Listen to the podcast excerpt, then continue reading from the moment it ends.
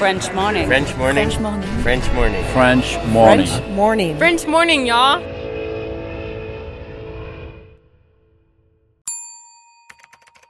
Expatrié.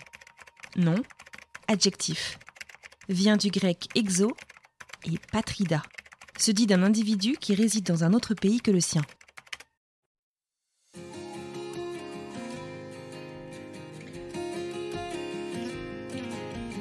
Honnêtement, j'ai fait un burn-out. Euh, Je le savais pas à l'époque, mais euh, c'est très facile aux États-Unis de, trop donner et de, faire des grosses journées, des grosses heures. Et euh, j'étais du coup plus du tout satisfait avec mon travail, j'en pouvais plus, j'étais fatigué, mais voilà, je savais pas ce que c'était, mais en, en fait, j'ai réalisé après que j'étais en burn-out total. Comme je pensais que c'était à cause de mon travail que j'en avais marre, euh, on a difficilement pris la décision de que je démissionne et que donc bah, je perds mon visa et, forcé de rentrer. Et donc forcément, au bout de deux semaines, j'ai fait mais en fait euh, non, je, je serais pas heureux non plus. Euh, J'ai fait une grosse connerie, on n'aurait pas dû partir. Je suis partie en dépit parce que c'était mon rêve américain. Donc j'ai suivi par amour et au bout de deux semaines, il m'a dit j'ai fait une bêtise, on n'aurait pas dû partir.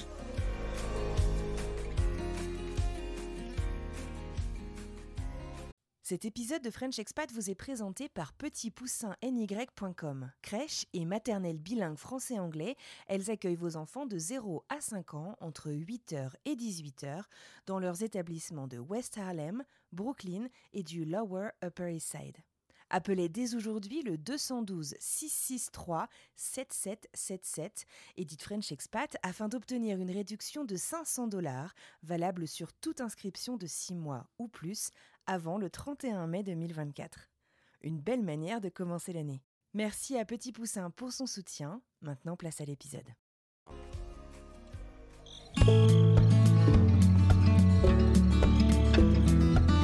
Salut, salut et bienvenue dans French Expat, le podcast de celles et ceux qui sont partis vivre à l'étranger.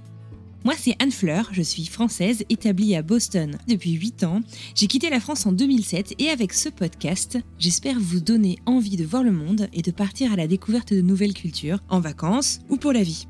La découverte d'un pays de fond en comble, justement, c'est ce dont on va parler aujourd'hui avec un couple d'aventuriers, Charlotte et Jérémy. Jérémy, de son côté, a toujours rêvé de vivre à l'étranger et plus particulièrement au Japon.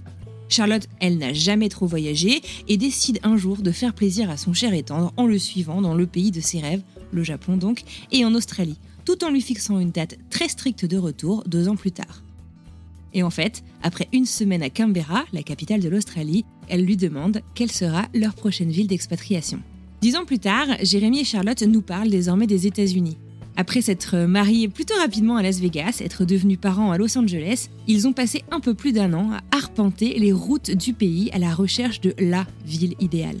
Et ils nous racontent aujourd'hui leur histoire, leur découverte et nous expliquent leurs décisions. Avant de vous laisser en compagnie de Charlotte et Jérémy, n'oubliez pas que je vous retrouve à la toute fin de cet épisode pour vous parler la semaine prochaine. Alors ceinture, next stop, les routes de l'Amérique.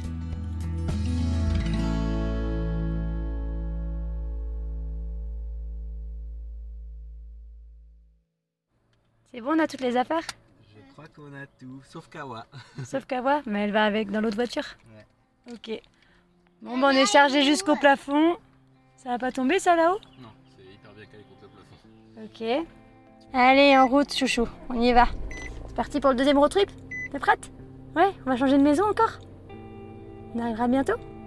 On a 3 heures de route et puis après on descend et on est dans la nouvelle maison. D'accord? Et là tu fais un gros dodo dans la voiture.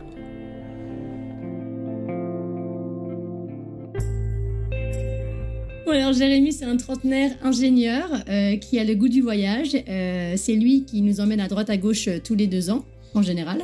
Donc voilà, un passionné de technologie, d'astronomie, et de photographie et bien tenant de vidéo. Charlotte, donc Charlotte, c'est une danseuse, éducatrice de jeunes enfants, maman de l'extrême, qui fait un peu de tout, qui me suit dans tous mes délires et euh, qui essaie de, de supporter mon caractère de cochon au quotidien. Ça va faire 18 ans qu'on est ensemble. Donc depuis la, on est ensemble depuis la dernière année de lycée.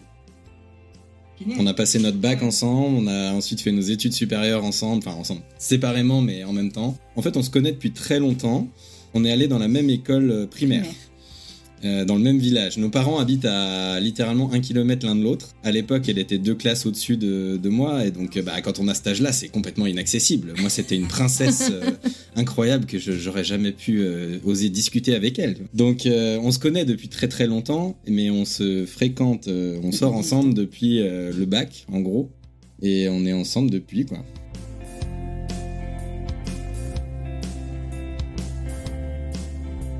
Moi, j'ai toujours su qu'il voulait voyager parce qu'il était fan du Japon et fan des mangas. Et à la base, il voulait créer des jeux vidéo. Donc, forcément, il avait tout prévu. Il avait fait des études de son côté de, pour apprendre le japonais. Il avait fait un échange au Japon. Et dès qu'il a eu son diplôme, il a, enfin, pendant ses études, il a fait un échange euh, pendant un an au Japon, à Tokyo. Et moi, je l'ai rejoint du coup pendant trois mois.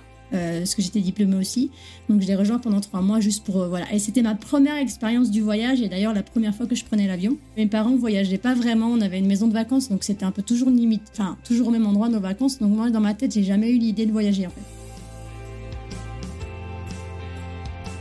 En fait, je vous le disais en introduction, Charlotte n'a jamais cultivé cette envie que certains contemplent toute leur vie, cette envie de découvrir le monde. Et c'est en étant exposée à cette envie, à celle de Jérémy, que Charlotte est partie à l'aventure. C'est lui qui m'a implanté l'idée dans le cerveau, enfin en fait qui m'a convaincu au départ parce que c'était pas gagné. Comme j'y ai jamais pensé, ça m'intéressait pas en fait. En fait, de nature, je suis pas spécialement curieuse, donc euh, j'avais pas envie d'aller voir ce qui se passait ailleurs dans le monde. Je parlais pas bien anglais, ça me faisait peur de prendre l'avion. Enfin voilà, le petit confort. Voilà, je- j'étais bien là où j'étais. Donc il m'a un peu poussé là-dessus. Et puis euh, du coup, on est parti au Japon trois mois. J'ai adoré. Alors qu'à la base, faut dire que les pays asiatiques, c'était genre les pays où j'avais envie d'aller le moins, je pense. À la base. Donc, trois mois au Japon, ouais, j'ai vraiment adoré. Mais voilà, ça m'aurait suffi. J'aurais pu m'arrêter là. Suite à ça, on a eu les deux notre diplôme. Donc, du coup, on a commencé à s'installer à Annecy pour commencer à travailler. Moi, j'ai commencé à travailler dans les crèches en continu. Et en fait, au bout d'un an, euh, j'étais déprimée. Je me suis rendu compte qu'en fait, j'aimais pas du tout. Alors, je savais pas si c'était mon travail, euh, le- la France, je savais pas. C'était, je pense, que c'était la routine, en fait, de faire toujours la même chose. Ça me plaisait pas du tout. On Et moi aussi, ça ouais. me plaisait pas du tout ce que je faisais. C'était compliqué pour nous à ce moment-là, et puis euh, j'ai eu une offre d'emploi en Australie. On a décidé de, de l'accepter. Enfin, au départ, c'était, j'avais postulé à un job aux États-Unis, qui finalement s'est transformé en une offre en Australie. C'est ça. Et donc Charlotte, euh, je lui ai dit bon ok, on va partir. C'était une mission de un an et demi, deux ans. C'était entre un an et demi, deux ans. Il n'y avait pas de, de date précise. Mais elle m'a dit euh, bon euh, ok, on part, mais euh, au bout de deux ans, on, on revient. hein. Et donc on a fait nos deux ans en Australie. Charlotte, euh, je crois que c'est, qu'elle sait bien plus qu'à la fin des deux ans en Australie, elle m'a dit bon ben on va où après? On a vécu pendant deux ans à Canberra, dans la... c'est une petite ville, c'est, c'est la, La capitale, capitale. améri- australienne. C'est pile entre Sydney et Melbourne, c'est Ouais. à peu près au milieu. C'est une capitale un peu comme Brasilia au Brésil, c'est une capitale artificielle qui a été créée un peu au milieu parce que Sydney et Melbourne n'arrêtaient pas de se battre pour être capitale et pour, euh, pour que personne soit content, ils l'ont mis au milieu. Moi, j'avais vraiment dans l'idée que c'était 18 mois et je rentre. Donc, euh, pour moi, j'avais ma sécurité de me dire, quoi qu'il se passe, il me fera pas rester là-bas. Parce qu'il pourra pas, il a plus de visa après. Donc voilà, je rentrerai. Puis après, je me suis dit aussi, bon, bah voilà, j'y vais. Si ça me plaît pas, je prends l'avion, je rentre. Après, c'est vrai que l'Australie, c'est quand même l'autre bout de la planète. Si j'avais commencé par un pays plus près, ça m'aurait été aussi, aussi bien. Mais voilà, euh, j'ai dit, bon, de toute façon, j'aime pas ce que je fais ici. J'ai pas d'autre solution, je sais pas quoi faire. Donc bon, autant y aller.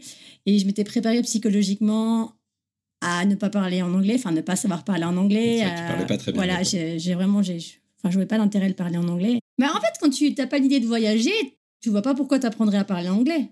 Si tu n'en as pas besoin, en fait, dans la vie de tous les jours en France. Du coup, on est parti. euh, moi, en fait, quand j'ai eu le job, euh, en fait, j'ai quitté mon job euh, à Annecy. J'étais encore en période, en période d'essai. Donc, j'ai pu quitter le job très rapidement. Je crois qu'en une semaine, j'ai démissionné et je suis parti. Donc, j'ai commencé dans l'autre euh, l'autre job qui était. euh, ils ont un bureau à Paris. Et euh, donc, ils m'ont formé pendant un mois, un mois et demi. Et ensuite, ils m'ont dit Bon, bah, il faut que tu partes en Australie. Le projet commence. euh, Vas-y. Donc, je suis parti sans Charlotte au départ. Ouais. Donc, c'est Charlotte qui a géré tout le déménagement euh, de tout ce qu'on avait à Annecy avec euh, nos, nos- nos familles. Merci, Charlotte. Merci Lolotte. Moi, à l'inverse, euh, j'ai fait toute la recherche d'appartements, commencé à meubler de l'autre côté du monde, en attendant que, que ma chérie arrive. Et ça. on s'est installé. Donc ensuite, on était voilà à Canberra. On a, ça s'est très très bien passé. Euh, J'ai eu d'excellentes relations. Pour le coup, euh, ce qui était bien, c'est que j'étais en VIE, donc c'est les les programmes d'échange internationaux qui ont un peu remplacé les services militaires. Et euh, donc en fait, j'étais payé par le gouvernement français et pas par l'entreprise, ce qui fait que ça leur permet d'avoir accès à des ingénieurs euh, vraiment pas chers pour l'entreprise. Et en même temps, bah, comme ils prennent pas de risques, vu qu'ils te payent pas beaucoup, bah, en fait, ils te donnent des responsabilités puis ils regardent un peu comment tu te débrouilles. Quoi. Donc euh, j'ai tout de suite eu beaucoup de responsabilités, des gros projets, des clients importants à plusieurs millions de dollars australiens et ça s'est vraiment bien passé. Et moi, plus on m'en donne, plus, plus je m'amuse. Donc euh, c'était cool. C'était une super expérience. Donc ça s'est vraiment bien passé. Et donc au bout d'un an et demi, on, est, on a prolongé une fois. Donc au bout d'un an et demi, on a prolongé de six mois. Ils m'ont ensuite proposé de m'embaucher en Australie. Et puis bon, on s'est posé la question. Ça faisait quand même loin. Ouais, c'est ça. Ouais, et puis le deal de rentrer. Mais bon, à, ce bah moment-là, le deal était complètement passé par la fenêtre. Charlotte se projetait. Euh, ça, c'était fin 2011. Moi, je commençais à avoir des offres euh, pour signer officiellement en Australie, ou alors euh, peut-être me faire muter ailleurs. On a eu une proposition de mutation au Japon, parce que j'avais, j'avais fait beaucoup de, de, trajets au Japon euh, dans ma période où j'étais en Australie pour euh, ouvrir un peu le business de l'entreprise là-bas, vu que je parle un peu japonais et qu'il y avait personne qui était vraiment en charge de ce secteur-là. Ça a super bien marché, du coup ça a commencé à bien s'ouvrir niveau Japon, donc ils m'ont dit bah si tu veux, tu vas et tu ouvres un bureau au Japon et tu seras responsable du bureau au Japon. Alors moi je dis bah cool, génial, on y va. On a dit quasiment oui. Un mois, après, un mois après, il y a eu Fukushima. donc euh, là, changement de plan, forcément. Donc j'ai dit non. donc, euh, donc Charlotte était pas, pas trop contente. Moi, j'étais encore assez chaud pour partir, mais. Moi, j'ai dit non, non. mais donc voilà, ça a un peu mis un frein à ce projet-là. on a quand même essayé de voir si on pouvait trouver quelque chose parce que mon entreprise était quand même très motivée pour m'envoyer en Asie à ce moment-là. Ils m'ont dit ouais, ce serait vraiment bien, le marché japonais ça décolle, c'est, il faut qu'on t'y envoie. Et donc au lieu du Japon, ils m'ont proposé la Corée du Sud. Et on, a, dit oui. et euh, pendant presque 3-6 mois, on était persuadé qu'on allait partir en Corée du Sud. on avait commencé à regarder des appartements, on s'était mis dans des groupes de Français en Corée, euh, on commençait à bien se projeter. Et au final, euh, ils m'ont dit au dernier moment, non mais écoute, financièrement, ça n'a pas de sens de, te payer des allers-retours euh, Corée-Japon tout le temps euh, si tu vas passer ton temps au Japon. Euh, et puis le projet en Corée qui aurait justifié financièrement que j'y aille a été annulé. Donc finalement, ils m'ont dit bon, tu veux pas une autre destination? Et j'aurais dit bon, bah, qu'est-ce que vous me proposez? Et c'est là que j'ai été muté pour la première fois à Los Angeles. Welcome to LAX. We hope you enjoy your stay in Los Angeles, and if you need anything at all, call Matt Damon. Et c'est finalement direction Los Angeles, en Californie, après une fin de contrat en Australie, à peine deux mois plus tôt. Donc c'est allé très très vite une fois qu'on savait. C'est toute la période euh, de fin 2011 où en gros mon contrat arrivait à expiration et qu'ils étaient là, bon bah qu'est-ce qu'on fait de toi? Qui, a, qui, a, mis un peu de temps. Alors oui, j'utilise le mot aventurier, mais vous avez entendu comme moi plus tôt que Charlotte n'avait jamais eu ne serait-ce qu'envie de voyager et encore moins de vivre à l'étranger. Et deux ans plus tard, la voilà partie sur un nouveau continent. Qu'est-ce qui s'est passé? Elle semble dire que la magie a opéré dès les premiers jours de sa nouvelle vie en Australie. Bon, déjà, quand je suis arrivée, j'étais c'est rigolo parce qu'il y a quand même pas. Ça a été dur au début, mais il n'y a pas un seul moment où je regrettais d'être partie. Ce qui est... En Australie? Ouais, en Australie, ce qui, est, ce qui a été rare et ce pourquoi j'ai été très surpris. Parce que bon, je parlais pas la langue, je suis quelqu'un de très sociable et je suis hyper frustrée quand je peux pas parler autour de moi et échanger. Donc, euh, j'ai essayé d'échanger au départ avec ses collègues américains, enfin australiens. Alors, l'accent australien aussi, c'est pas possible. Voilà. Donc, c'est encore pire.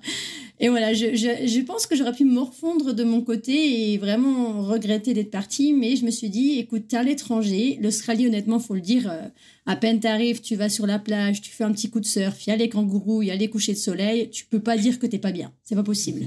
c'est voilà, il y a des pays pires pour tomber, pour tomber, bon voyager. Celui-là, vraiment, j'ai tombé sous le charme du pays, mais tout de suite. Donc, euh, tous les week-ends, on partait, on prenait la voiture, on campait dans la voiture, on surfait. Enfin, voilà, on a vécu la vie de jeune et on va dire c'était la première fois que j'étais plus chez mes parents ou en tout cas dans un milieu que je connaissais et j'avais besoin de découvrir plein de choses. Et, euh, et c'était super agréable. Et mon anglais s'est amélioré parce que je me suis mis à aller danser la salsa. Euh, parce que je travaille pas à l'époque, donc fallait que je trouve quelque chose. Donc j'adore la danse. Je me suis bien dansé la salsa, j'ai rencontré des gens et mon anglais a évolué très très vite du coup euh, grâce à ça. Et une fois que j'étais à l'aise, bon bah voilà, je me suis retrouvée hyper impliquée dans la vie de l'école de, danse. Je me suis mis à donner des cours de danse moi-même parce que j'étais française, je faisais du cap. Alors elles m'ont dit, tu peux pas nous donner des cours de cabaret, t'es française. Bon, j'étais là, je ne... ça ne veut rien dire, les filles. je n'ai jamais fait de cabaret de ma vie. Mais donc voilà, j'ai commencé à, voilà, faire des classes slash burlesque cabaret comme je pensais que c'était. et ça a bien marché. Et du coup, à la fin des deux ans, bah, j'étais hyper bien intégrée en fait euh, dans l'école de danse, dans la vie. On avait des amis, on a vu tellement de choses en Australie, c'est impressionnant. On a, on a, vraiment voyagé partout. Et du coup, j'étais prête à aller découvrir la même chose sur un autre continent. Et c'est vrai qu'on est loin de la famille. Mais alors, désolé pour la famille, hein, faut pas le prendre mal hein, s'ils m'écoutent, mais j'ai trouvé ça finalement moins dur que ce que je pensais que ça serait.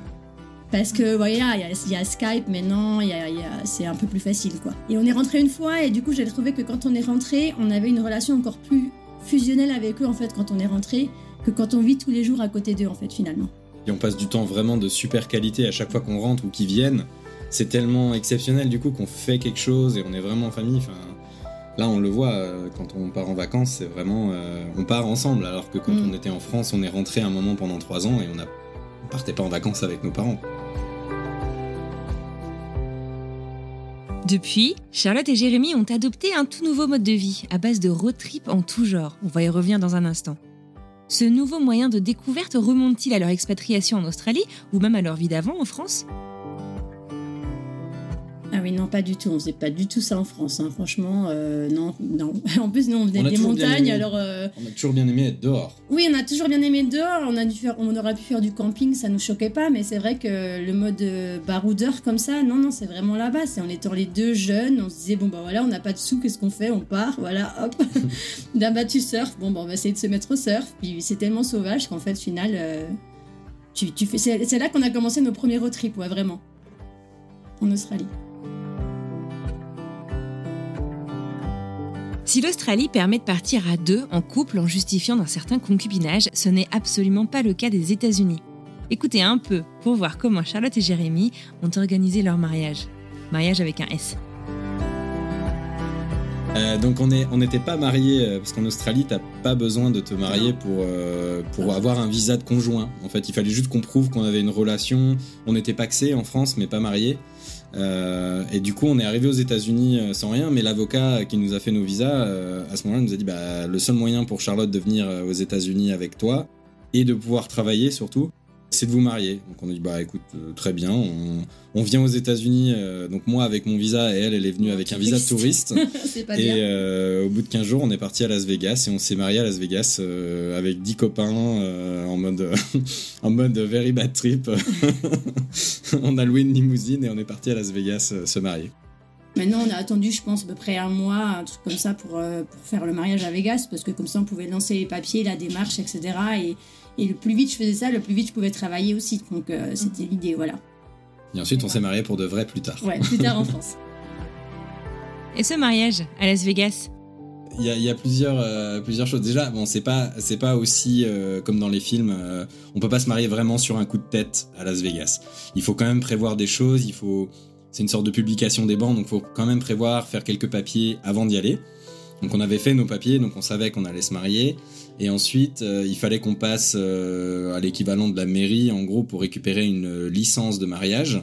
Euh, on a une dizaine de copains, 8, qui sont arrivés à Los Angeles. On a loué un van et on est parti en road trip à 10 dans la voiture, direction Las Vegas. Et donc on est parti à 10 euh, dans, dans le van, il y avait euh, mon petit frère, ta petite sœur, des copains d'un peu partout. Tous ceux qui pouvaient venir un peu comme ça quand on leur a dit 15 jours avant, eh, euh, si vous voulez venir à Vegas, ça va être rigolo.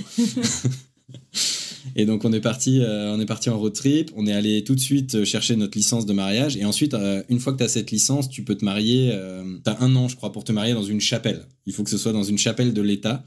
Euh, où tu veux. Donc euh, ensuite, là, là, pour le coup, là, tu peux vraiment te marier en n'importe où en choisissant la chapelle avec ton thème, euh, genre Alien, Elvis, vraiment ce que tu veux.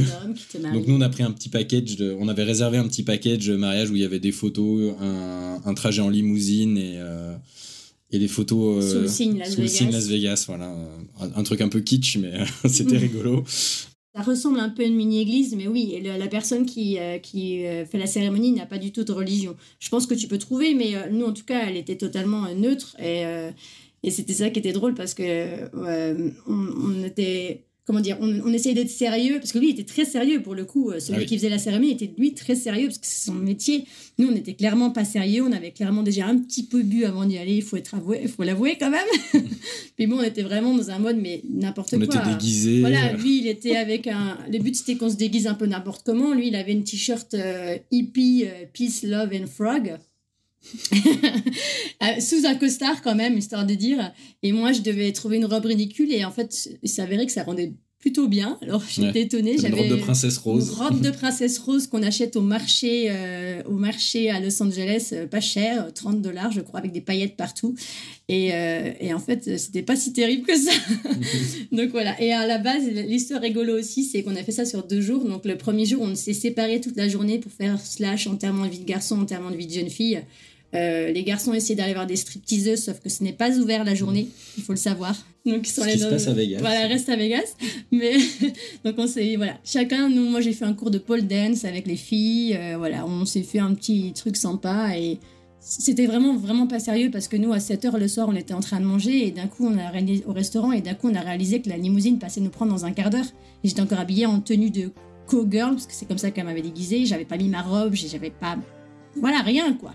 Donc on a couru euh, dans la chambre d'hôtel, on a enfilé la robe, on a accroché les cheveux et on est descendu dans les limousines. Un Hummer limousine bleu à paillettes très belle photo. En plus, bon, bah, c'était vraiment tout, euh, tout le cliché avec euh, les faux décors. Euh, on avait oh une fausse colonne en marbre où on s'est posé dessus. Et nous, on n'arrivait absolument pas à garder notre sérieux. On avait des, c'est nos, c'est nos amis, nos témoins du coup qui ont choisi nos alliances sans nous les montrer. On les a découvertes quand on se les a échangées. Charlotte, elle avait un énorme papillon avec des diamants roses et bleus.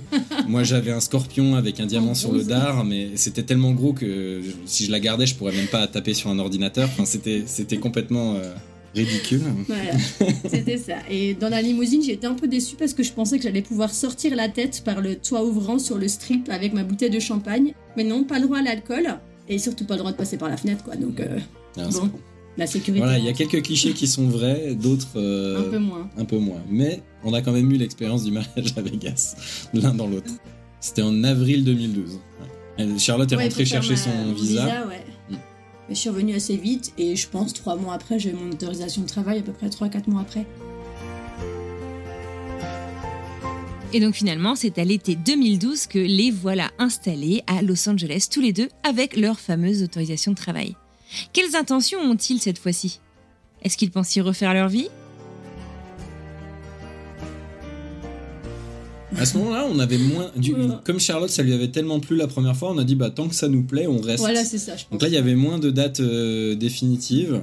C'était vraiment en fonction des envies, euh, mm. de comment ça allait se passer. On n'avait aucune idée parce qu'on ne connaissait pas du tout les États-Unis à ce moment-là. On m'a proposé d'aller bosser euh, à Los Angeles.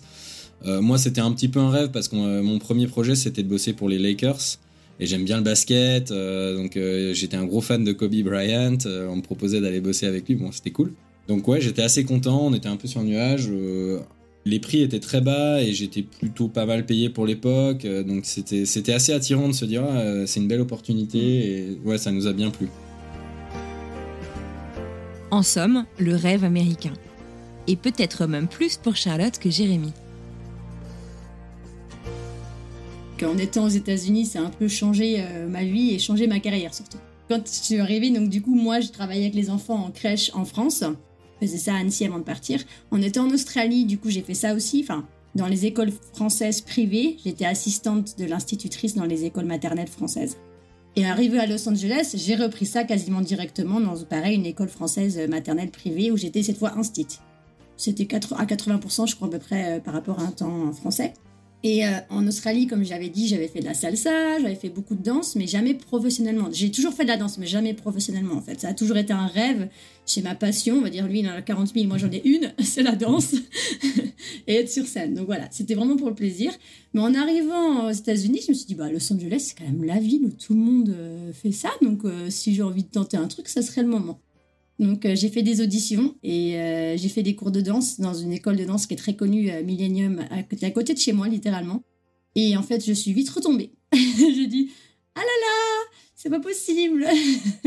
bah parce que voilà, Los Angeles, c'est un peu comme Paris en version le niveau. quadruple, c'est que le niveau est énorme. Tous les gens de tous les, États-Unis et tout le monde viennent à Los Angeles pour danser dans les clips de Shakira et de tout ça. Donc voilà, la danse euh, aux États-Unis, ça rigole pas. Depuis qu'ils ont trois ans, les gamins, ils font chansons, théâtre, claquettes, euh, ils font tout quoi.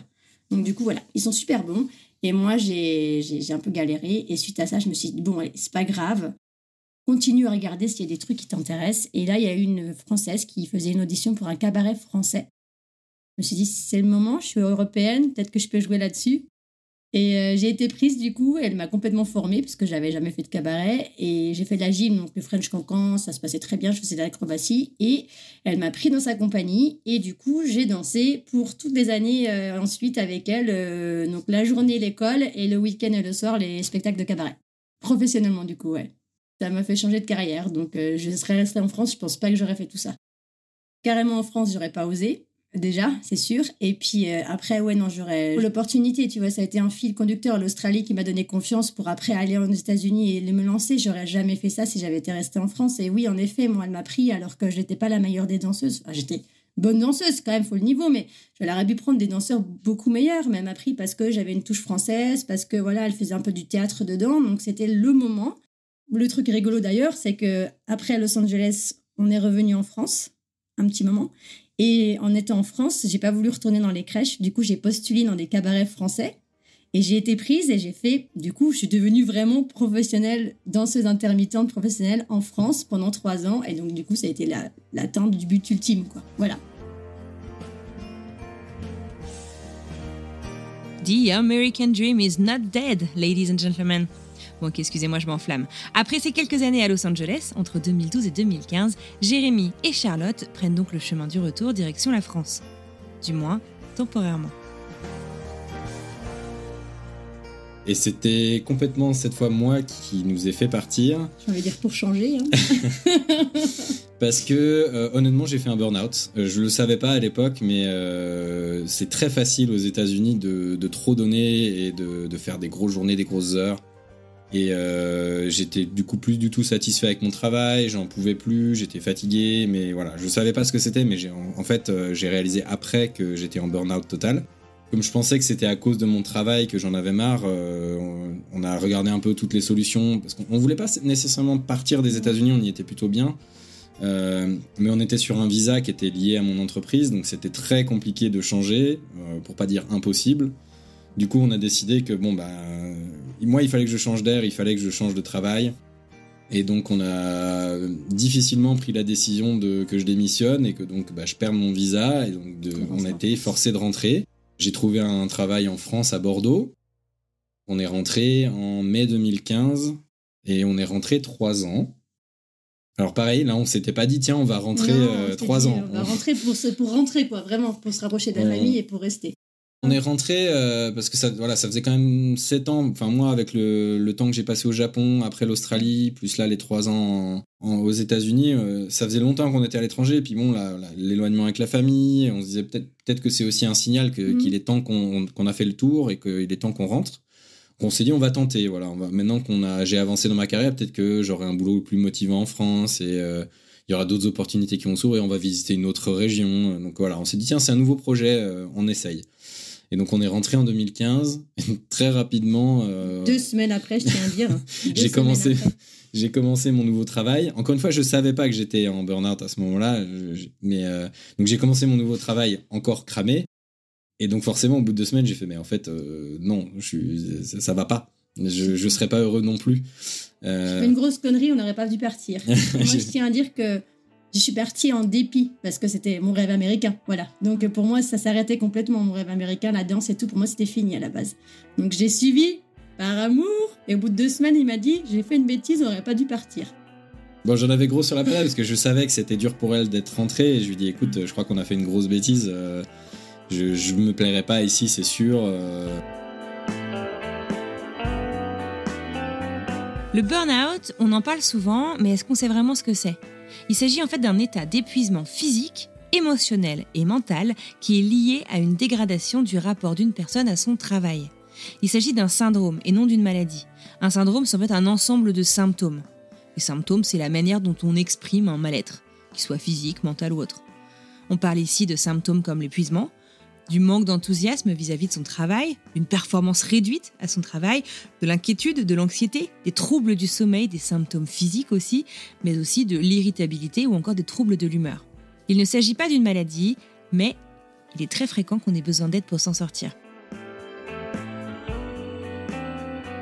Il m'a fallu vraiment longtemps parce que du coup j'ai continué à. Elle m'a dit, elle m'a dit, en gros, Charlotte m'a dit, euh, écoute, euh, serre un peu les dents, euh, fais un effort, mais on peut pas rebouger tout de suite, c'est pas possible. Là, il faut que tu fasses un effort. Donc j'ai fait un effort. Je suis resté deux ans et demi dans l'entreprise, mais vraiment j'en pouvais plus quoi. Enfin, et au bout de deux ans et demi, j'ai réussi à négocier une rupture conventionnelle et j'ai fait un petit peu de chômage. Et c'est au bout d'en fait de six mois de chômage que je me suis rendu compte qu'en fait j'avais juste besoin d'un break et donc, euh, au bout de six mois de break, en fait, j'ai commencé à avoir eu envie de faire des projets, de, de me reprojeter dans, plein de choses. Professionnellement, j'avais plus de motivation, plus rien, vraiment. Euh, et c'est là, quoi, là. C'est en étant au chômage et en m'arrêtant, en faisant une pause, que je me suis rendu compte qu'en fait, euh, j'étais complètement à bout.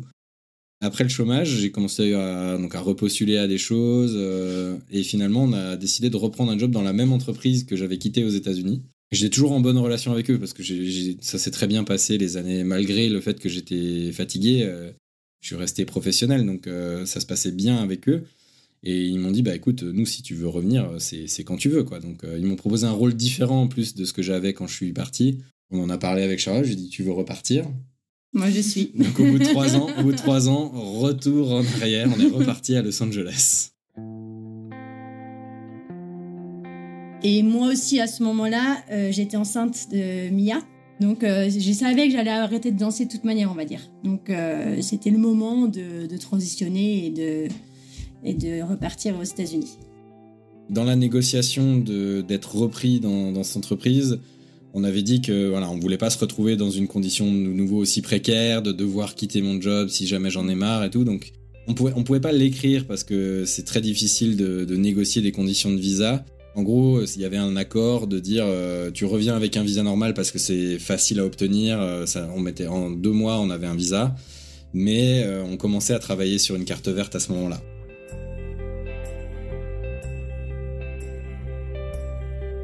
Et c'est donc au cours de l'été 2018 que Charlotte et Jérémy s'envolent de nouveau pour la Cité des Anges en Californie. Et en janvier 2019, quelques mois plus tard, ils deviennent parents d'une petite Mia. Une expatriation dans la même ville, mais fondamentalement différente de la première.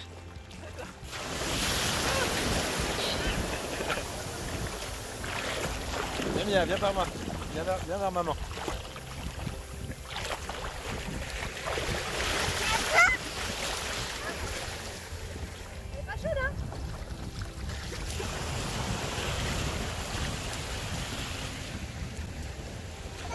C'est Baywatch. Pas chaude, je, veille au gras. Disons que c'est juste qu'on a eu la chance, je trouve que c'est une chance là-dessus de, de, savoir à quoi s'attendre en venant aux États-Unis avec un enfant. Parce que moi, depuis le début, je savais que voilà, il n'y a pas d'école maternelle, que ça coûte très cher l'éducation, euh, que beaucoup de mamans américaines restent au foyer pendant assez longtemps pour s'occuper des enfants parce que justement ça coûte trop cher de les mettre en école privée. Donc voilà, moi je savais, donc j'ai prévenu Jérémy, j'ai dit écoute, moi je suis pas faite pour être mère au foyer. Donc euh, si on repart aux États-Unis, euh, je retravaille. Donc voilà, l'idée, la danse, bon bah physiquement il fallait que je récupère, puis ça, ça peut se faire le week-end.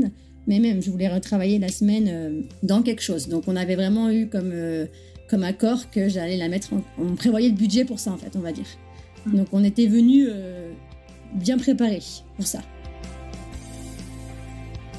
On avait voilà le système de santé, on le connaît. On a même l'entreprise pour moi c'était très familier mm. et j'avais besoin de ça aussi après après le burn-out justement j'avais besoin de, de ce côté familier de, de, pouvoir reprendre un peu en mode euh, euh, facile. Il fallait que fallait pas fallait que je reprenne en douceur donc reprendre avec une entreprise où il n'y a pas besoin de mettre à 200% la, la première année pour montrer qui on est. Euh, ils me connaissaient déjà, je connaissais bien les produits, je connaissais bien les process, donc c'était très facile de me réintégrer dans l'entreprise. Ils étaient tous contents de me revoir venir. Euh, c'était beaucoup d'amis, c'est une, petite entreprise un peu familiale, donc c'était des bons repères pour revenir et des bonnes conditions pour, euh, pour démarrer dans la vie de parents. Au final, tout roule pour la famille de Jérémy, Charlotte et Mia. Et en 2020, comme pour nous tous, le coronavirus rentre dans leur vie et ils ont ce qu'on appelle une épiphanie.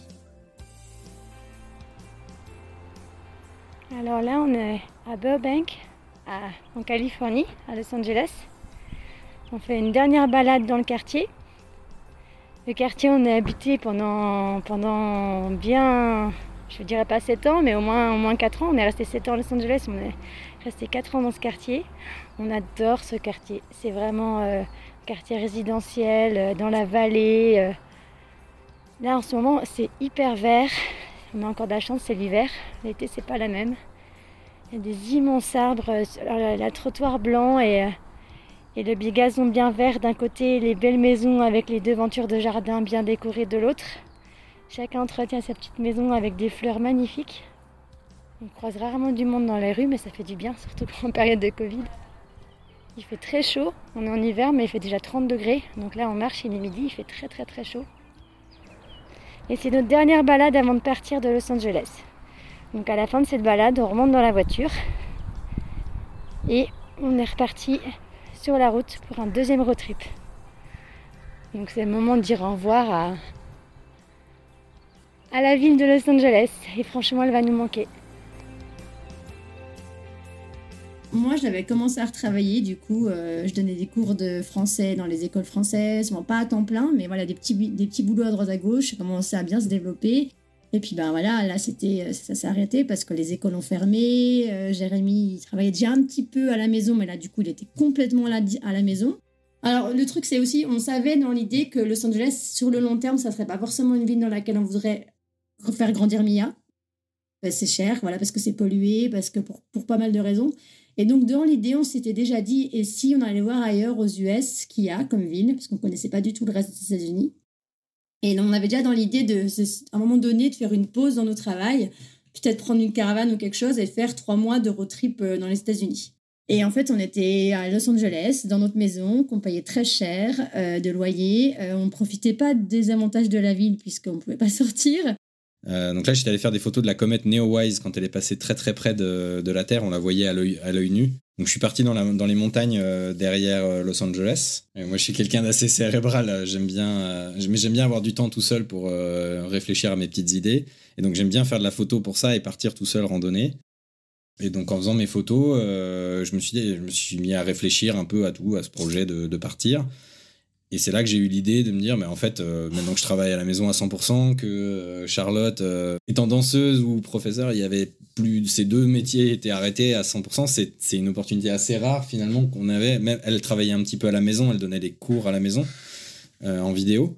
Donc finalement, c'était maintenant ou jamais de faire un, faire un voyage où on pouvait travailler tous les deux à distance. Donc c'est là que l'idée de, repartir, euh, de partir en voyage est, née. Et, au début, je me suis dit que Charlotte allait me prendre encore pour un malade euh, parce que voilà, je suis arrivé en lui disant écoute, j'ai une idée un peu folle. On va rendre la maison parce que notre notre bail arrivait à expiration à ce moment-là en plus, donc ça s'alignait vraiment super bien. Je lui dis écoute, on va rendre la maison, mais on va pas en prendre une autre. On va tout mettre, mettre toutes nos affaires dans un dans un stockage et puis on va partir sur la route et de toute façon voilà que mes clients ils voient euh, mon bureau à Burbank ou qu'ils voient euh, des bureaux un peu partout, ils s'en fichent tant que je réponds aux questions, que je suis là euh, à 100% disponible comme aux heures aux heures qu'il faut, eux ça ça leur importe peu finalement. Et donc quand j'ai proposé ça, je me suis dit elle va me rigoler au nez, elle va me dire c'est pas possible ou quoi, puis elle a fait bah ouais pourquoi pas tiens. Partir à l'aventure, en prendre plein les yeux, en famille, assouvir sa soif de découverte, on en a entendu des histoires comme celle-ci depuis le début de la pandémie. Mais l'objectif de Jérémy et Charlotte, vous allez le voir, est très précis. Comme disait Charlotte, en fait, on, on savait déjà que Los Angeles, c'était pas le plan à long terme. Parce que voilà, pour plein de raisons, c'était trop cher, il y a un petit peu d'insécurité, on trouvait en plus que la ville prend pas forcément une direction euh, positive, euh, ça, se détériore un petit peu, c'est de plus en plus cher, il y a de plus en plus d'insécurité. C'était quelque chose qu'on savait que sur le long terme qu'on finirait par partir, le problème c'est qu'on n'avait aucune idée de où ça allait être. Et donc on savait déjà dans un coin de nos têtes, voilà, Charlotte disait de faire peut-être un road trip pour commencer à les tester. Moi avec mon travail je voyageais déjà beaucoup, donc j'avais quand même déjà des idées de quelques villes sympas. Donc je connaissais déjà Denver, Austin, Seattle. J'avais déjà fait quelques grandes villes où j'avais où j'ai des clients et j'avais déjà passé un petit peu de temps. Donc on, savait déjà qu'il y avait des villes qui nous correspondraient et qu'on aimerait visiter. Puis on s'est dit mais en fait il doit y en avoir plein des villes qui sont cool. Et, au début, voilà, on avait ce projet peut-être de faire trois mois, mais où je prendrais un break de mon travail, mais du coup, ça allait coûter cher, donc on avait commencé à le budgéter même ce truc-là. Et après, on s'est dit, mais en fait, là, je peux, j'ai l'opportunité de le faire. J'en ai parlé avec mon chef. Et je lui dis, écoute, euh, qu'est-ce que tu dis si, si, je pars sur la route euh, tant que la situation elle est comme ça, quoi. Enfin, euh, si ça redevient normal et qu'il faut retourner chez les clients, je reviens tout de suite. Mais tant que la situation est, je travaille à la maison et c'est tant que c'est comme ça, pourquoi pas faire ça? Il m'a dit, ok, moi, il n'y a pas de problème. Tu fais comme tu veux tant que tu es dispo aux, bonnes heures. Vas-y. Donc là, c'est là, quoi, là, le, le projet de se dire, on va aller chercher la ville parfaite. Comme ça, on en aura le cœur net, on saura exactement où s'installer. Et c'est comme ça que c'est né, quoi une fois qu'on a décidé qu'on allait partir, on avait une coloc à ce moment-là, donc on, lui a dit, on lui a dit, écoute, euh, quand tu trouves une maison de ton côté, euh, nous, on renouvellera pas le bail et on partira. Et donc ça nous a laissé un peu de temps, on a posé le préavis de la maison et on a dit, bon, bah, ça nous a laissé quelques, je crois, deux mois. On a pris une carte, on a acheté une carte routière des États-Unis. On a commencé à mettre des croix sur tout ce qu'on avait envie de voir, donc que ce soit des villes euh, il y on avait aussi bien sûr des parcs nationaux, des beaux endroits. Euh. Donc on a mis un peu les croix sur tout ce qu'on aurait aimé voir. Déjà, ça a commencé à former une petite boucle un peu naturelle. C'est souvent le long de, certaines, de certains grands axes. Il y avait des villes que moi je voulais absolument voir et que je voulais montrer à Charlotte parce que moi, comme je disais, j'ai beaucoup travaillé, voyagé pour le travail. Mais Charlotte, elle avait vu un petit peu moins de choses que moi. Donc il y a des villes, je lui dit, oh, écoute, faudrait qu'on aille voir bah, Seattle, Austin, euh, ces villes-là.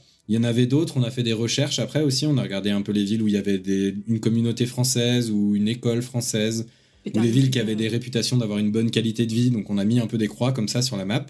Et euh, petit à petit, ça a dessiné ça.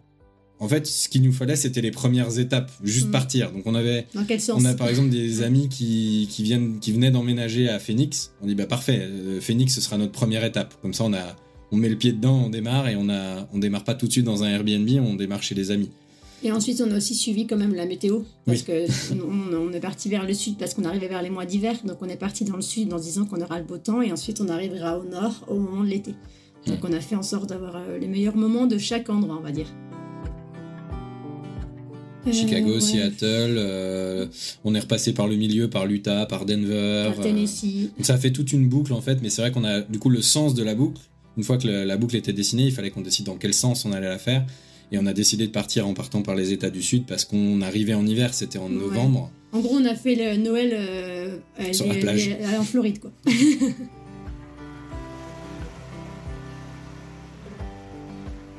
bon, je sais pas vous, mais moi perso, j'ai quand même quelques petites questions pratiques. C'est bien beau tout ça, mais en tant qu'immigrant français, ou d'ailleurs que simple résident aux États-Unis, on donne quoi comme adresse à l'immigration quand on passe sa vie sur la route? Et aussi, comment est-ce qu'on s'organise d'un point de vue assurance santé en cas de pépin? Les assurances santé dépendent généralement de l'état dans lequel on est ici. Euh, il vous faut une adresse, c'est obligatoire pour les impôts. Donc euh, on a mis, en fait, Jérém avait un bureau euh, aux États-Unis, enfin à Los Angeles, donc on a mis cette adresse-là, avec l'accord de la compagnie, on a mis cette adresse-là à son bureau. Après, c'était surtout au niveau de la santé que c'était le problème, parce que chaque état, ta santé dépend de ton état. Et donc nous, on était couverts complètement en Californie. Après, sur la route, on était seulement couvert pour les urgences. Donc, si on allait aux urgences, on était couvert. Après, il fallait pas prendre un rendez-vous chez le dentiste ou quoi que ce soit. Donc, on a fait tous nos rendez-vous avant de partir et après, on est allé sur la route. Comme le but c'était de trouver la ville idéale, il fallait qu'on puisse vivre dans la ville en elle-même, voire même des fois dans le quartier où on pensait euh, potentiellement vivre, euh, pour avoir une vraie expérience. Quand on est en caravane, on est forcément dans un camping et en général, ça, c'est un petit peu en dehors de la ville, donc l'expérience, elle aurait été un peu biaisée. En plus de ça, le camping-car, c'est un gros investissement au départ. Donc, fallait, fallait l'acheter, puis après, euh, bah, qu'est-ce qu'on en fait si on veut partir, et où est-ce qu'on le stocke euh, en attendant. Donc, il y avait toute une histoire de timeline qui était un petit peu compliquée à gérer. Et nous, on aimait bien ce côté un peu immédiat de dire on, peut démarrer, on peut arrêter quand on veut. Euh. Et en fait, surtout, ça a, été, ça a été le budget qui a décidé ça finalement. On a regardé en fait combien on payait de loyer à Los Angeles par mois, tout inclus, donc en ajoutant euh, l'électricité, l'internet, euh, vraiment toutes les charges. Puis après, on a divisé par le nombre de nuits par mois. On a vu, on a vu que ça nous faisait un prix par nuit qui était assez élevé parce que les, loyers à Los Angeles sont assez élevés. Et du coup, on a dit, bah, est-ce qu'on peut trouver des, Airbnb euh, à ce prix-là ou moins cher? Et en fait, on a vu que dans plein de villes, c'était possible. Il y a des villes où c'était au-dessus, mais il y a des, beaucoup, beaucoup de villes où, en fait, comme le coût de la vie est moins cher, en fait, Airbnb allait nous coûter même moins cher que notre loyer à Los Angeles. Donc on a fait, bah en fait c'est possible. Et du coup, Ça nous a permis de vivre dans des logements qui sont des fois exceptionnels. On a vécu sur un bateau, on a vécu, on est allé vivre dans une tente pendant une semaine. On a vécu dans des hôtels à certains moments quand j'étais en plus en vacances. Euh, mais ça nous a permis de varier comme ça les logements et d'avoir des expériences un peu différentes. Et de, quand on avait besoin d'avoir plus grand ou de rester plus longtemps, on prenait plus grand. Et au final, chercher la vie idéale, oui, mais en se basant sur quels critères? Alors, moi, c'est là où j'ai le plus de mal. J'ai du mal à me projeter. Donc, quand on me demande c'est quoi ta ville idéale, c'est hyper dur à répondre, en fait, je trouve. Euh, et donc, on a mis les critères obligatoires qui, pour nous, étaient un aéroport international, parce que pour qu'on puisse rentrer en France facilement. À l'époque, ça a un peu changé depuis, mais on avait mis une école française parce que comme ça, on était sûr que voilà, on avait une sécurité euh, et ça permettait aussi d'avoir une introduction dans une communauté française quand tu arrives dans une nouvelle ville. Euh, pas qu'on veut que traîner avec des Français, mais voilà, c'est vrai que c'est quand même plus facile quand tu expat et ça te donne un lien à la base. Et la troisième, j'ai oublié ce que c'était. Immobilier, j'ai on voulait des prix d'immobilier moins chers. L'idée, c'était aussi d'acheter une maison, parce qu'on en avait marre de louer. Donc, l'idée, c'était d'acheter une maison. Donc, on avait un budget, on va dire, aux alentours de 400 000 dollars pour une maison de trois chambres, euh, trois chambres, quoi. Et voilà, c'était qu'il fallait qu'on trouve une ville où on pouvait rentrer ça dans nos prix. Non, bah après, il y avait aussi surtout. Euh, Trois indispensables et, ensuite des critères plus, plus importants, mais sur lesquels on était prêt à tergiverser plus. Et après, les sous-critères, bah forcément, en venant de la Californie, c'était du soleil. Alors, pas encore une fois, pas forcément euh, de, la chaleur, mais en tout cas, beaucoup de soleil pendant l'année. On voulait avoir accès à la nature facilement, on voulait avoir des points d'eau, que ce soit un lac ou que ce soit la mer. Euh, on voulait la sécurité, on voulait que ça soit assez dog-friendly, parce qu'on a un gros berger allemand et Los Angeles, euh, ils aiment que les chihuahuas, donc c'était toujours un peu compliqué pour nous avec un gros chien. Et euh, bah, bien sûr, l'accès à la nourriture, parce que c'est ce qu'on s'est rendu compte en faisant le road trip, c'est qu'en fait, tu peux pas aller trop petit dans les villes. À l'opposé de la France, en France, plus tu vas dans les villages, plus tu retournes vers le terroir, plus tu retournes vers la bonne nourriture. Alors qu'aux US, c'est l'inverse. Plus tu retournes dans les petites villes, plus tu retournes dans les Walmart et euh, les chaînes comme les McDonald's, les fast-food, les diners. Donc c'est en fait moins il y a de choix dans les restaurants et, en fait moins il y a de choix dans les supermarchés et donc moins il y a de choix dans la nourriture. Et, si tu vas trop bas, bah, tu, tu, peux pas, peux pas trouver un produit bio, tu peux pas trouver de la bonne viande, voilà, c'est compliqué. En plus de tous ces critères, euh, un peu objectif. Ça, c'est les critères. En fait, on peut les rechercher sur Internet. Donc, ça nous a permis de filtrer un peu les villes et de les mettre sur la carte. Après, euh, le but du road trip, c'était d'arriver dans la ville puis d'avoir une impression, en fait, de est-ce que la ville, genre, elle a une bonne ambiance, je sais pas. Euh, est-ce que c'est musical? Est-ce que c'est, je sais pas, les habitants sont sympas euh. Donc c'était ça en fait le but du truc. C'était en plus de bon, ok, les villes elles remplissent certains critères plus ou moins, est-ce qu'on a juste bien aimé être dedans? Est-ce qu'on s'y sent bien euh? On a appelé ça la note de kiff. c'est est-ce qu'on a kiffé ou pas? En fait, au bout d'une semaine, deux semaines, est-ce qu'on a aimé? Et on lui donnait une note euh, sur 10 euh, par rapport à ça, à la ville. Quand c'était des bonnes villes, on était d'accord. Par contre, quand c'était des villes un peu plus basses, on va dire, on pouvait varier. Il y en a un qui allait dire 7 sur 10 et l'autre qui allait dire 5, quoi. Parce que c'était vraiment pas son style. Mais c'était pas, dans tous les cas, les bonnes villes, on était, on était souvent à peu près pareil. On va dire qu'on prenait en général une semaine minimum, parce que c'est quand même très intense de charger, décharger la voiture, s'installer et tout ça toutes les semaines. Puis Jérémy, il travaille, donc la semaine, on bougeait pas. On changeait que le week-end. Hmm. Donc déjà, on était limité par le temps de trajet, parce que pareil, le week-end, on essayait d'éviter de faire plus de 4 heures, 5 heures, c'était l'idéal avec Mia et le chien. Et on était limité sur la route. Donc oui, c'est arrivé qu'on passe un endroit, une semaine, dans une ville perdue, et où vraiment, euh, il n'y avait rien à y faire, quoi. C'est clair, on, on s'est retrouvé dans des, dans des coins où en fait on, sait qu'on n'habitera jamais, mais c'était une étape sur la route. Il fallait qu'on s'y arrête et voilà, l'étape minimum, à moins que j'ai des jours de congé ou qu'il y ait un jour férié, c'était une semaine. Mais bon, ça permettait quand même de, ça nous a permis quand même de visiter des coins où on n'aurait pas forcément regardé et de se dire en fait il y a peut-être d'autres choses aussi. Il y avait des, des, villes qui nous ont surpris justement en faisant ce genre d'arrêt. Après, par exemple, il y avait des grosses villes comme Miami, on s'y est basé pendant un mois. Et par rapport à ça, on a rayonné autour de Miami parce qu'on savait qu'il y avait quand même beaucoup de choses à faire. Denver, c'est pareil. On savait que le Colorado, c'était un des endroits qui nous intéressait beaucoup. Donc, on s'est basé à Denver et on a visité Boulder, Colorado Springs. Voilà. Sur, sur les mois, on a fait tout un tour. On restait au moins un mois quelque part et ça faisait du bien. L'idée de se, de se, domicilier aussi euh, sur des plus longues périodes, c'est que sur Airbnb, c'est un petit, une petite astuce. C'est euh, plus on est longtemps sur Airbnb, plus le prix de la nuit, on peut le réduire. Il y a en général des discounts qui sont appliqués automatiquement, mais on peut aussi des fois le négocier. Donc quand on sait qu'on va, voilà, nous, à Denver par exemple, on savait qu'il y avait énormément de villes dans, un peu dans le même coin qui allaient nous, nous plaire, plutôt que de se dire, bon, on va prendre un Airbnb une semaine là, une semaine là, une semaine là, déjà pour pas avoir à déménager à chaque fois, c'est quand même moins, moins de contraintes. Et en plus de ça, bah, ça permettait voilà, de négocier les prix et d'avoir un, prix au mois euh, prévisible, comme, un, peu comme un loyer en fait. Au début, on organisait tout, tu vois, quand on arrivait dans une ville, on disait, oh, alors on a une semaine, alors tel jour, on va visiter ça, ça, ça, ça, tous les trucs touristiques. Mais en fait, on se rend compte que ce rythme-là, ce rythme road trip, j'organise toute ma vie, c'est pas tenable sur un an. Sinon, on vit plus, en fait.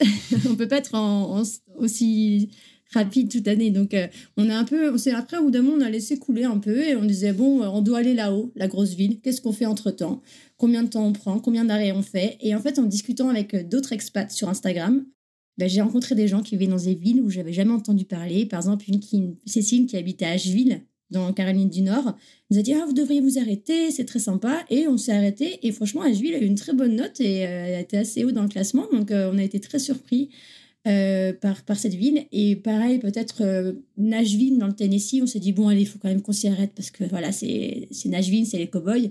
Ben, on, a, on a bien aimé en fait. Mm. on a vraiment, euh, vraiment bien aimé. Donc euh, voilà, il y a plein d'endroits comme ça où on s'est un peu laissé surprendre et euh, c'était aussi le but du road trip quoi. Parce que les quitter une grande ville pour aller dans une autre grande ville, ça n'avait pas trop d'intérêt quoi. C'était, mm. on voulait voir aussi le, le backcountry, l'arrière-pays américain on va dire. Sur l'organisation aussi en fait on n'a pas fait toutes les recherches euh, genre sur le tour en entier euh, complètement en avance. Il y avait quelques trucs comme je dis, on avait mis des croix sur la carte et des trucs qu'on voulait absolument voir parce que voilà, il fallait qu'on le note, on l'avait vu sur Instagram, on l'avait vu ailleurs. Mais en fait, on faisait aussi beaucoup quand on était dans une ville, on faisait les recherches sur la ville en elle-même et des fois un petit peu sur la ville qu'on savait qu'on allait visiter après. Donc ça permettait de se projeter un peu et de commencer à faire des recherches et de commencer à discuter avec des gens qui pouvaient nous dire des choses sur la ville voisine. Donc, euh, en fait, on planifiait un peu au fur et à mesure, et ça permettait d'ajuster le trajet, donc d'ajouter une ville euh, si jamais. Euh, on savait dans quelle direction on allait partir, mais pas forcément 100% combien de temps on allait rester. Si on voyait dans nos recherches qu'il y avait des trucs super intéressants, plus que ce qu'on avait prévu, bon, on se dit, bon, en fait, on peut rester deux semaines. Ça a été le cas pour Saint-Pétersbourg en Floride, par exemple. On, on, commençait à arriver en Floride et moi, au départ, on pensait tous les deux que Miami, ça allait être vraiment top. Donc là, on savait déjà qu'on allait y passer du temps. Mais après, euh, plus, je, plus on avançait, on se rapprochait de Saint-Pétersbourg, plus je disais, mais en fait, euh, il y a l'air d'avoir tout ce qu'on veut à Saint-Pétersbourg. Euh, on, va peut-être y rester un petit peu plus pour mm. voir. Au début, on avait prévu une semaine, puis on va peut-être rester deux, ça a l'air quand même vraiment sympa. Et spoiler, c'est de là que vous nous parlez ce soir. C'est ça. ouais, c'est ça. Le top 3, c'était, si je ne me trompe pas, le, toute la ville, la ville idéale et la ville gagnante, c'est Denver dans le Colorado. Mhm. Parce qu'il y a tout, les montagnes. Denver, San Antonio, Texas et Saint-Pétersbourg en Floride. C'est les trois, les trois villes qu'on a préférées. Maintenant, à la fin du road trip, on est rentré deux mois et demi en France histoire de se poser, parce que là, du coup, normalement, l'idée aurait été de s'installer dans la ville qu'on a choisie. Parce qu'en fait, on s'est rendu compte qu'on n'était pas prêt à s'installer. on a pris goût à la vie nomade, on a pris goût au voyage, et en fait, on s'est dit qu'on voulait continuer encore un peu. Et en fait, le, fait de, se dire d'acheter une maison et de se poser quelque part, donc c'est un investissement immobilier, ça veut dire qu'il faut rester au moins 10 ans pour le rentabiliser. C'était énormément de pression, en fait. Est-ce qu'on a fait le bon choix? Est-ce que c'est vraiment on va se perdre dans la ville? Et c'était beaucoup, enfin, en tout cas pour moi, beaucoup de pression. Et lui, clairement, tous les deux ans, il, avait envie de bouger. Donc, c'était, vraiment des responsabilités. Voilà, de, dire on va s'arrêter et plus voyager. Et donc, on a trouvé un intermédiaire. On va acheter une maison. Mais l'idée, c'est de ne pas être bloqué par cette maison. Donc, on va le voir comme un investissement immobilier. Et on va rester dedans tant qu'on a envie de rester dedans. Et après, si on veut revoyager et reprendre la route ou même aller ailleurs, on va la louer euh, sur Airbnb. Puisque maintenant, on est des experts en Airbnb. Donc l'idée, c'est ça, c'est d'avoir un pied à terre, mais de pouvoir le quitter euh, quand on veut. Par rapport à ça, il fallait trouver une ville euh, qui était assez intéressante au niveau immobilier, ce qui n'est pas forcément le cas de Denver, parce que c'est assez cher en fait euh, au niveau de l'achat des maisons. Donc on s'est rabattu sur une autre ville qui est Saint-Pétersbourg en Floride, qui a des loyers très, enfin voilà, des, achats de maisons très intéressantes et surtout. c'est au bord de la mer. C'est au bord de la mer, c'est très touristique, donc normalement il n'y a pas trop de problème pour, pour, pour la location. L'idée, c'est d'acheter une maison à Saint-Pétersbourg et de s'y installer aussi longtemps qu'on a envie de s'y installer. On a laissé notre chien euh, chez notre ancienne voisine à Los Angeles et notre voiture, donc tout est encore là-bas. Nous, on a fait une escale en venant de France, on s'arrête deux semaines à Saint-Pétersbourg pour justement vérifier que la vie nous plaît toujours, parce que c'était au tout début du road trip qu'on a fait cette, visite, donc on voulait être vraiment sûr. comme on était au début du road trip, on n'avait encore pas vu beaucoup de choses, donc on n'avait pas moins de points de comparaison. Donc voilà, on se dit peut-être que maintenant, en ayant vu d'autres choses, on va se dire finalement non, ça ne me plaît pas trop. Et donc on est là pendant deux semaines pour vérifier ça, pour aller voir les agents immobiliers, vérifier euh, la situation du marché. Mais on va pas acheter tout de suite. Au bout de deux semaines, on va repartir à Los Angeles, récupérer le chien, la voiture, et euh, comme on avait encore un peu envie de voyager, on va retraverser euh, de l'ouest en est en road trip une deuxième fois. Et là, on va faire tous les états qu'on avait un peu passés rapidement la première fois, l'Arizona, l'Utah, on voulait faire, on voulait repasser par Austin. Enfin voilà, on va refaire un deuxième road trip un peu plus court pour rejoindre la Floride, euh, je pense courant de l'automne par là.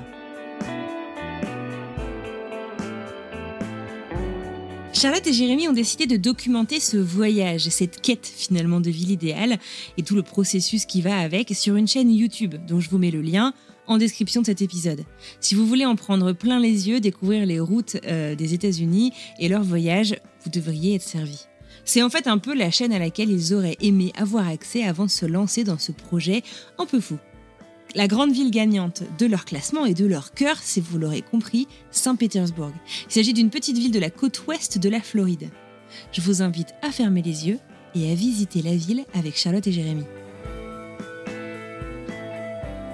En fait, on appelle c'est la ville de Tampa et c'est la petite péninsule qui est à côté.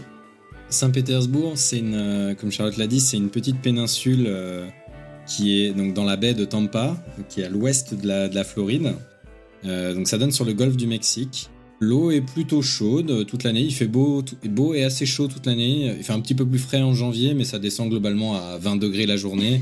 Euh, donc c'est vraiment euh, assez sympa. Ça a une ambiance de, de ville de plage un peu avec des palmiers, des petits bungalows à différents endroits. Donc il y, y, a différents quartiers. La péninsule, on met à peu près une heure, une heure et quart pour la traversée de nord en sud et 40 minutes euh, d'est en ouest.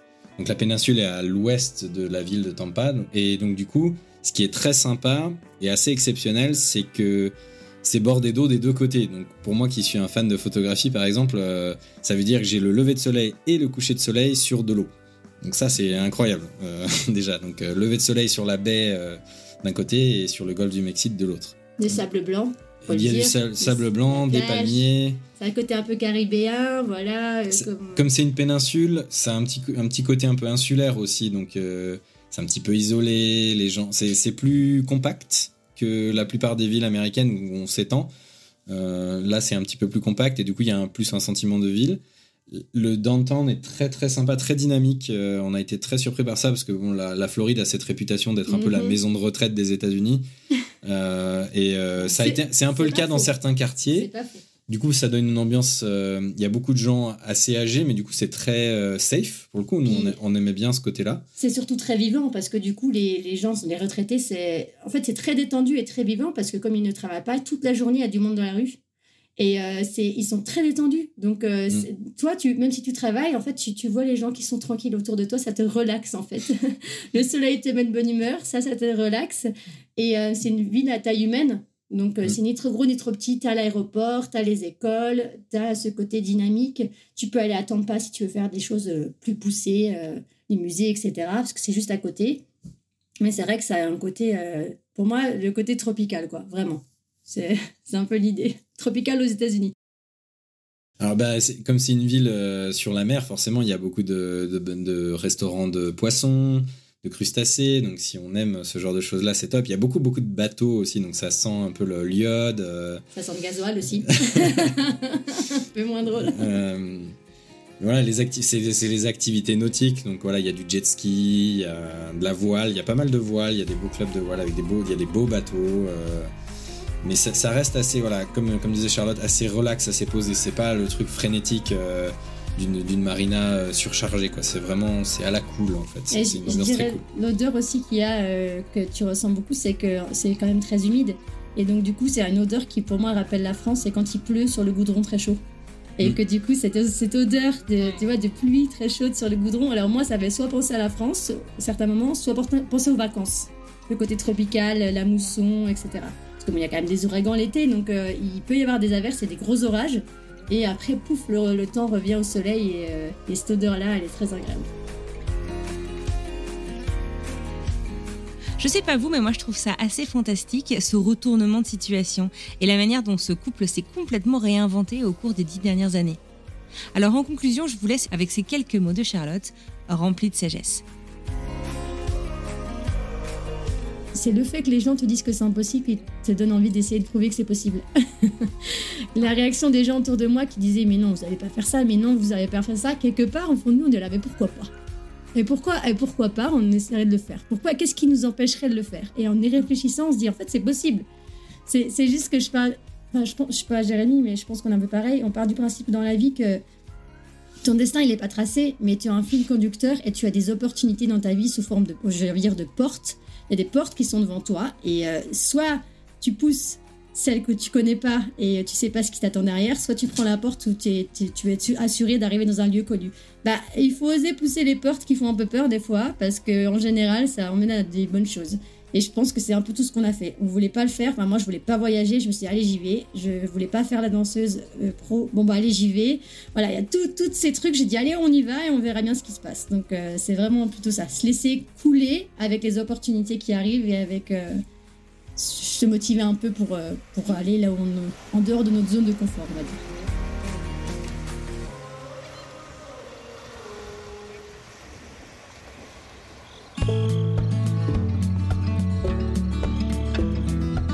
Et voilà, c'est terminé pour aujourd'hui. Je tiens à adresser un immense merci à Charlotte et Jérémy pour ce super chouette moment passé ensemble, ainsi qu'à Mia, leur fille, qui a été absolument adorable pendant tout cet enregistrement.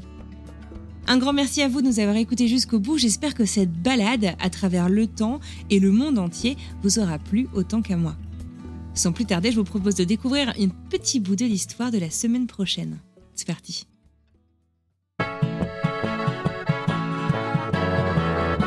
Le meilleur conseil, ce serait de, de tout prendre un peu plus à la légère. Parce que franchement, au départ, en arrivant, je me disais euh, qu'est-ce qu'ils vont penser, qu'est-ce qu'ils vont dire? Alors qu'en fait, c'est, c'est, faut pas du tout s'inquiéter de ça.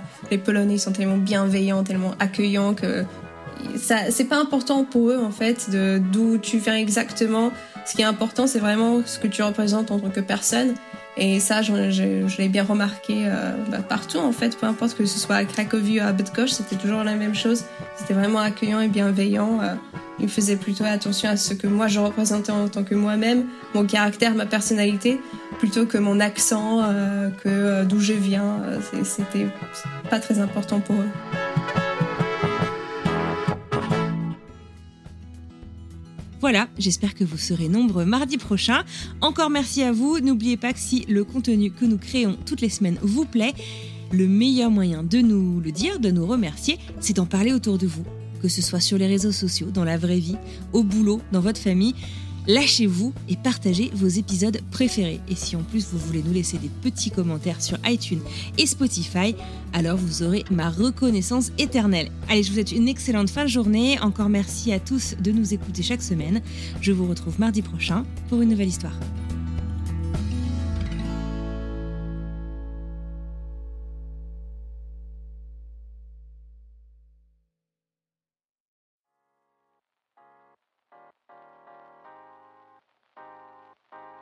Vous venez d'écouter un podcast réalisé par moi-même, Anne-Fleur Andrely, mixé et habillé par Alice Krief et produit par French Morning. French Expat n'est pas le seul podcast de French Morning. Pour retrouver tous les podcasts du groupe, rendez-vous sur frenchmorning.com slash podcast. À bientôt!